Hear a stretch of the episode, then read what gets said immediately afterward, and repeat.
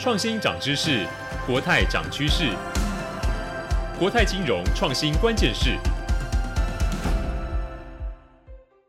Hello，大家好，欢迎收听由国泰金控推出的《国泰金融创新关键是》第二季的 Podcast 节目。我是数位时代的记者，也是今天的客座主持人静源。国泰金融创新关键势是国泰金控针对数位转型、金融创新所推出的 Podcast 节目，这也是台湾金融业第一个。以金融创新为主轴的 Podcast 频道，那在这个频道里面，我们除了会跟大家分享说国泰是怎么做创新的，也会跟大家聊聊国内外呃金融跟服务呃结合创新的第一手观察以及实际的案例。那在第二季的节目里面呢，我们会以金融服务创新为主轴，然后会聚焦在金融跟生活的应用，跟大家聊聊金融、保险、产险、健康、证券这些看似生硬的金融名词是如何走进我们每个人的生活当中。所以，如果你也对于金融科技的趋势发展会如何颠覆我们未来的生活感到好奇的话，那请你一定要持续锁定我们的频道。那今天这一集要跟大家聊的主题是理财投资，那这也是所有的这个金融服务里面算是数位化脚步最快的一项服务。尤其是从去年疫情爆发以来，投资已经成为了大家全民的运动。那证交所一份统计，就是三十岁以下新开户的年龄层呢，是所有的年龄层里面人数最多的。这个占比从五年前大概只有两成五的这样的一个人数，那成长到去年已经有将近四成的比例。所以不只是投资人的板块出现变化，就是连带的数位化也带动了新的科技跟技术。所以，整个证券产业的转型跟升级，也是今天节目要跟大家聊聊的重点。那在今天正式节目开始之前呢，要跟大家介绍一下今天跟大家聊天的来宾。那也请大家跟听众打声招呼。首先是国泰证券数位行销部的 Jeff。嗨，大家好，我是 Jeff，很高兴来到这个节目。再是国泰证券数位行销部的 Lisa。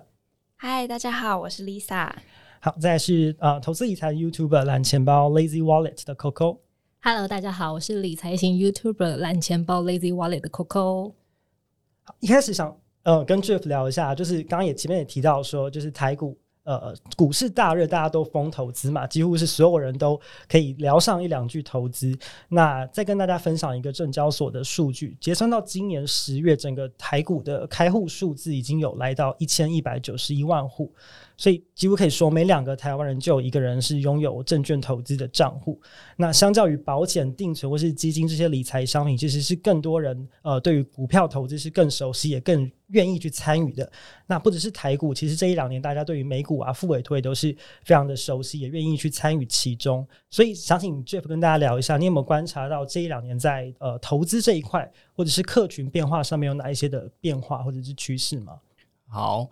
其实就像刚刚主持人提到啊，就是今年的台股大概呃有投资人对于钢铁人跟航海王应该都可以朗朗上口哦，因为今年的股市这几个类股呢，其实相当的受到投资人的这个青睐。那我们想想看，其实刚刚您也提到说，过去五年前年轻人投资的比例其实不高，那为什么现在到目前为止可以这么多年轻人呃很热衷去当这个航海王或是当钢铁人？其实主要就是因为，呃，过去呢，在证券市场没有那么热络的时候，大家对投资，你刚才也提过是相当生硬的这个议题，所以投资人并没有那么，尤其是年轻的投资人，他并没有这么热衷在做投资这件事情。但是随着整个大环境的变化，呃，这几年的整个市场利率都偏低嘛，所以年轻人其实他也会意识到说，他要为他将来的投资理财做一些规划啊。那借由这个方方式呢，证券投资是一个不错的管道。那同时，主管机关在这些年来也做了很多政策上的开放，比如说我们等一下会聊到的定期定额投资这样的一个服务。另外呢，在过去两年，它也开放了一个盘中可以买卖零股。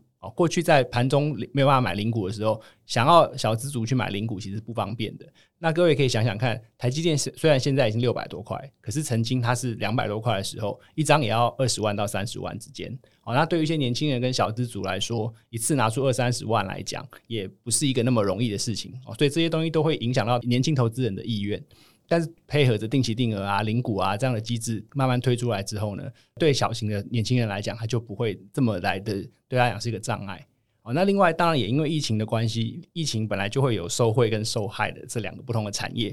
那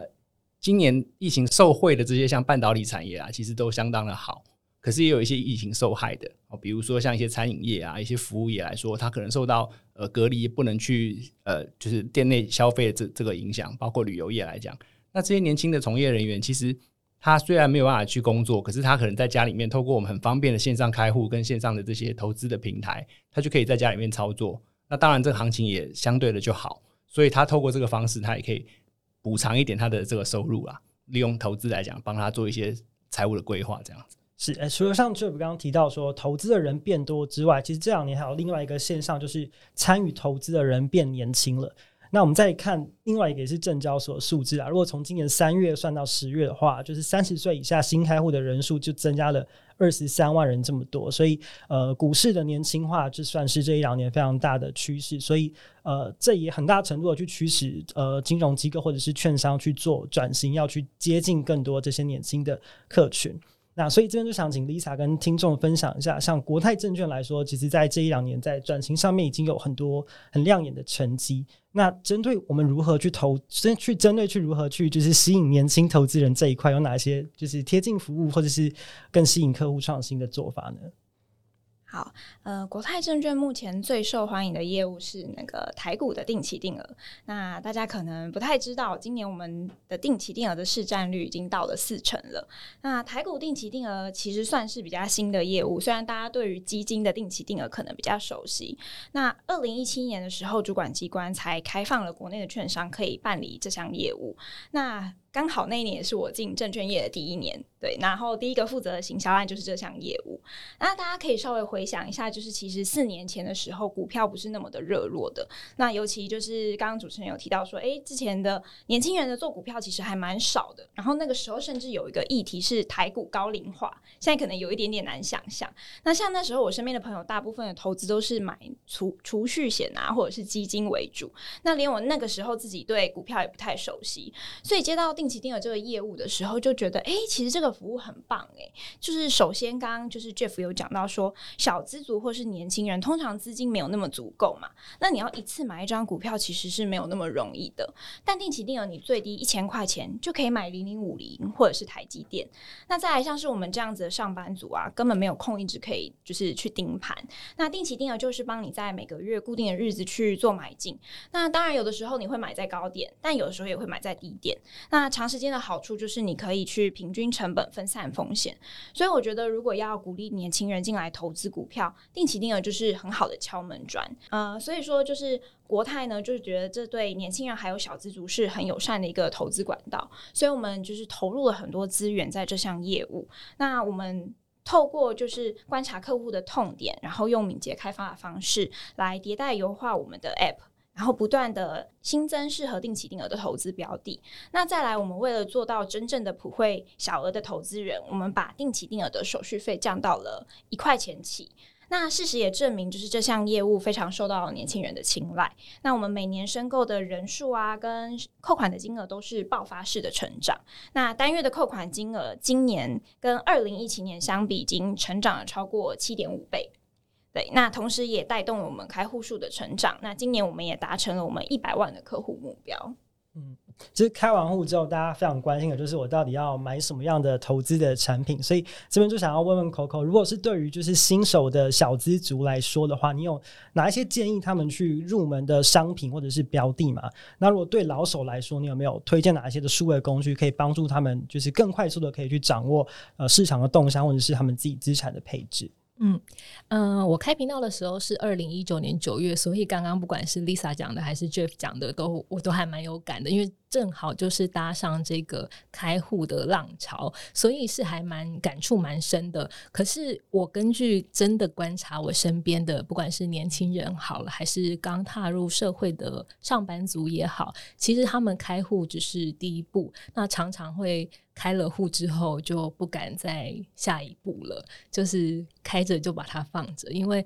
对他们来讲，可能门槛还是很高。就如同刚刚静媛说的，到底要选什么投资才比较安全？然后，呃，可能比较不一定啊，呃，能能做一个长期投资的好工具。那懒钱包一直以来呢，就是。呃，我也是小资族嘛，所以我就是有回顾自身的，不管是看书的经验好了，还是自己踏入职场以来的投资经验也好，所以在想一个有没有一个就是上班族，刚刚 Lisa 提到的，上班的时候不用看盘，然后用简单的方式就可以贯彻懒人投资。那我们就觉得，其实定期定额之外，可以选择全市场型的 ETF，是小资族很好的朋友。那台湾的话，呃，为什么想要选 ETF？主要是因为它有两个特色，一个特色是它具备有持有一篮子股票的特色，那第二个特色是它会汰弱留强，就是呃，每隔可能看这个 ETF 的特性，它可能一年会调整两次、三次、四次都有，那它就会帮你把不符合的呃个股。给筛选掉，那我们就会觉得说，其实这个对小资族是很友善的，因为你不用花时间看盘，那甚至可以说，你其实不用懂公司的财报，你也可以进行懒人投资法，甚至是大家最熟悉的远大台湾五十跟富邦台五十，都可能是小资族入门的一个好标的。那对投资老手来说，你有推荐哪些工具吗？嗯，因为我其实我不敢说自己是老手。嗯、那如果用我的角度去推荐老手的话，真的有一点关公面前耍大刀。对，所以我对老手的建议真的是也不太敢的，因为老实说，我爸妈就是那种很传统的菜篮族，嗯、那他们就是。我也不知道他们，呃，他们就是花很多时间去弄清楚这个公司，然后整个市场发展的趋势以及以及前景，他们才可以去勇敢的做投资。那老手实在是不太敢做进一步的建议。好，不过无论是新手老手，我觉得都有一个共同点，就是大家对于数位工具的这个接受度都是越来越高。有时候其实去咖啡厅，有些叔叔阿姨就是桌上有。两三个平板在看盘或者下单什么，其实也都是很常大家很常看到的一些生活的场景哦。所以券商怎么样透过就是数位的方式去提供好的服务就很重要。所以 Lisa 国泰有什么方法去达成这件事情吗？呃，我觉得科技跟数据其实说实在的只是手段，那其实重点你还是要从客户的角度出发去设计你的产品跟服务。所以我们会透过观察平台的数据，然后去分析使用者可能在哪个流程遇到了什么样的困难啊，或是痛点，那用数据导向的方式去迭代优化我们的产品。那我们也会举办用户的访谈，去实际倾听客户的心声是什么，了解他们期待什么样的服务啊，或者是他们觉得有什么地方需要改善的。那像在去年，我们就优化新增了我们定期定额的账务功能，因为原本的交易 App 其实你。你是看到所有的库存，但是其实有很多客户反映说，诶，他其实蛮希望可以单独看到他定期定额的库存的损益跟报酬率，因为很多客户他可能定期定额主要是拿来存他的退休金，或者是帮小朋友存他的教育基金，所以他希望账务可以独立出来，他会更好去掌握他的投资的状况。那所以我们在推出之后，在便利性跟界面的设计上都受到客户很大的好评。那另外，我们也观察到配股配息是许多客户很重视的一块，所以我们特别开发了帮客户可以个人化计算股利的这个功能。那你可以快速的查询你当年总共领了多少的股息，那每只股票分别配了多少的钱，然后非常的方便。这功能一推出之后，就有很多人在网络论坛或是 FB 社团里面晒出自己领了多少股利的截图，就是也造成了蛮多的讨论的。嗯，开始投资之后，就是其实操作这些工具啊，或者是平台，有时候其实难免会碰到一些问题，没有办法解决的时候，就是会要求助于客服。所以能不能够方便然后快速，就是去解决的问题，这个我觉得这也是年轻人，就是所有其实所有的客群啊，不论是年轻人或者是投资老手，在选择这些券商服务的时候，其实是蛮大一个考量的点。所以那 Jeff 这边有没有一些就是国泰怎么样透过科技的方式去让这个客服客户服务这块更加快速便利的？呃，案例可以跟我们分享的？呃，有的哦。呃，像我们的定期定额服务里面，它除了可以透过刚刚 Lisa 提到，我们界面很简单，可以让客户申请之外，我们也有导入整个集团一起投资的这个智能客服阿发啊。利用这个智能的服务呢，客户可以用谈话式的方式，就像跟聊天机器人在聊天一样。他只要告诉阿发，他想要买哪一支股票的定期定额，在每个月哪一个日子扣款，然后想要扣多少钱。啊，这样利用这样的对话方式就可以完成一个定期定额的申购。那其实对于一些就是对界面操作没有那么熟悉，或者是他对股票本身投资就没有那么有经验的投资人来说，你界面让他更简单，相对就让他会觉得对这个呃投资本身来讲不会觉得那么困难。啊，利用这个方式呢，也可以让他很完很简单的就完成这样一个定期定额的申购啊，这也是利用我们整个集团的资源，然后来做一个科技服务的应用在我们的产品上的一个例子。嗯，那刚刚请 Coco 就是聊说有没有推荐新手的标的，那我接下来就是蛮想要问你，就是有没有推荐新手哪些好用的工具？你有没有哪些就是 App 或者服务是你个人大推的，或者是你自己在看现在呃券商提供的这些数位服务，你觉得还有哪些地方是呃接下来你希望可以看到在更价值、在更好的地方？嗯。好啊，老实说，我一开始其实不是国泰的用户，然后后来啊，就是像刚才 Lisa 说的，因为定期定额跟整体的个股的手续费都有降低，所以我就转到国泰这边当呃，就是定期定额以及证券的用户。然后那时候觉得，哎，真的是呃，它的界面跟其跟别的别的那一种可能传统比较传统的公版界面，它真的差蛮多的，就是。账务功能我也是蛮有深刻的感觉的，就是你那个损益啊，其实都是很直观的看得出来，就是你赚或赔，然后你持有几张，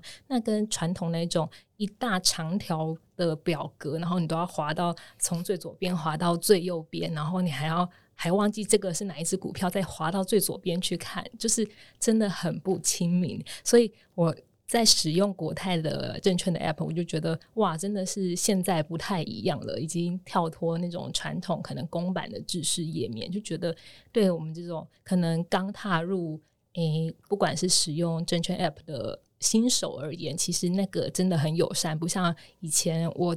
一开始想要踏进。证券这个服务的时候，我还要去书局翻书，然后去看一下说，哦，哪一个键是代表什么意思，然后什要怎么样下单才可以，就是才不会怎样把钱全部都撒出去什么的。所以我觉得对年轻人来讲，那个界面简单有设计感，真的都会很吸引年轻的用户使用。那如果说，对，就是证券有什么优化，或是提供呃更加值的功能，其实还是嗯、因为对上班族而言，很多时候你要开户的话，现在还是难免要跑亲自跑一趟去呃完成一些步骤，所以它好像在整个数位化的情况下，好像还是没有办法到完全你就是呃可以在网络上开，可能有一些有，就是我这边不太清楚，就说如果。一能少了这个现场临柜的这个步骤的话，其实会更加友善，就是会让很多人可能手机按一按就可以完成证券开户等等等。我觉得这个呃，让投资的这个服务变得更像游戏，或者是像交朋友这样的一个非常亲民的呃方向，其实我觉得应该也算是呃接下来证券业在转型上面一个很重要的方向。所以，我们最后来聊一下未来的趋势。那 Lisa 这边呃，如果针对证券服务体验这一块，你有观察到，如果我们说未来一两年的话，有哪一些新的趋势或者是创新，你觉得是很有意思，可以跟听众分享的吗？我觉得未来一两年可能还有一点久，因为这个世界就是一直在变，所以可能你没有办法呃抓到一个很大主轴的东西。所以我想就是一样，还是莫忘初衷，就是你要一直站在客户的角度去看，去设计你的产品跟服务。那所以在定期定额方面，我们会持续倾听客户的声音，然后优化我们的界面跟功能，而且持续的上架新的标的，让客户可以有更多元的投资的选择。嗯，那 Jeff 这边有什么其他的观察吗？呃，其实这一两年来讲啊，除了其实台湾的股市的投资，其实在电子化交易的普及度来讲，算相当高了。呃，过去来说，就算是三五年前，其实整个电子交易的比例大概都有四十到五十个 percent 以上。那唯一一个比较受到限制的是，因为线上开户受到身份认证的一些规范，我没有办法做这么方便的这种线上开户，就如同刚刚 Coco 讲的。不过呢，我们今年已经做了很大的突破，我们现在已经跟呃，国泰世华银行的 MMB 的 APP 来做整合，所以客户如果他已经有国泰世华银行的账户的话，他就可以直接在 MMB 里面直接开证券户，而且他只要一个勾选就可以把副委托户也开起来，所以他同时也可以买卖台股跟美股。那就算他还没有国泰世华银行账户的投资人呢，他也可以线上先开一个银行账户，之后等账银行账户开完呢，再回来 APP 里面开证券的这些呃账户。所以对客户来讲说，就刚刚如同 Coco 说，他就不需要再有临柜这个限制了。哦，那当然，如果客户选择临柜，他希望有一些服务，他当然可以临柜做。可是，如果他可以在全线上做的话，他也可以不受到时间、地点的空间的限制，他自己在手机上呢就把银行户、证券户甚至复委托户都一次完成。好，那这样的方式就可以让投资人更快的呃突破这个门槛。那这个门槛完成之后，要做投资来讲，其实相对就容易了。我们刚刚讲定期定额嘛，其实投资最重要的就是两个事情，一个就是选标的，一个就是选时机。那定期定额的好处就是，如同 Coco 刚刚讲的，我如果买的是一篮子的股票，买的是台湾五十这种台湾前十大、前五十大公司的这个 ETF，或者是我去买美国的 ETF，买美国股市的、买全球股市的 ETF，它可以帮我做到选股的分散。那另外，透过定期定额的方式呢，刚 Lisa 也提到的，它可以帮我解决选择时机的问题啊，就是不管高点还是低点，我就每个月规律的去投资，平均下来，我总会买到一个比较合理的价钱。其实，就算你想想看，我每个月如果都买到最高点好了，那就表示我之前买的都不是最高点，对不对？其实表示你就一路是赚上去的。哦，所以这个定期定额呢，就可以来解决客户不知道怎么选股跟不知道怎么选时机的这两个问题。哦，那就真的是一个 lazy 投资的一个方式。嗯，其实这种就是懒人投资吧，或是这种很克制化的方式，的确就是很多投资新手对很多投资新手来说是真的是很方便的一个工具。那最后，想请 Coco 帮我们总结一下，你自己有没有？对于这个，如果我们就证券服务创新这一块，你有没有哪些期待或者是建议呢？嗯，我想要呼应刚刚 Jeff 所说的，就是啊、呃，不管是台股跟美股，可是现在可能投资美股虽然已经陆续在出一些定期定额的服务了，但还是相较于台股比较没有这么方便。那很多人想要投资美股，可能就会选择付委托的方式。那其实门槛真的对小资族很高。但是我身边有很多人，他们其实对美股是更有兴趣的。所以如果对啊，我们这种用户来讲，能够简单的存台股、美股，因为很多啊被动投资，它其实很重视分散性跟那个低成本，就是内扣费用少一点，所以这个在美股上面其实可以找到很多适合的标的。所以如果券商能在存美股跟台股一样，都达成一样的便利性，我相信应该是对很多人来讲是很有吸引力的。嗯，好，非常今天非常谢谢 Lisa、Jeff 跟 Coco 三位的分享哦。那在接下来的节目呢，我们还有更多跟金融科技服务创新有关的主题，所以如果你喜欢我们的节目的话，你一定要记得呃订阅我们的频道，那你这样就会在新节目上架的时候收到最新的通知。国泰金融创新关键是 Podcast 节目，你可以在 Apple Podcast、Google、Spotify、KKBox 想要各大平台收听到，或者是你也可以到国泰金控的官方 YouTube 频道，这国泰好看，也可以找到完整的节目内容。好，当然你也可以点击嗯节目下方的连结，你可以找到节目宣传的页面，你可以看到更多节目的完整的资讯。国泰金融创新关键是，我们下集再会喽。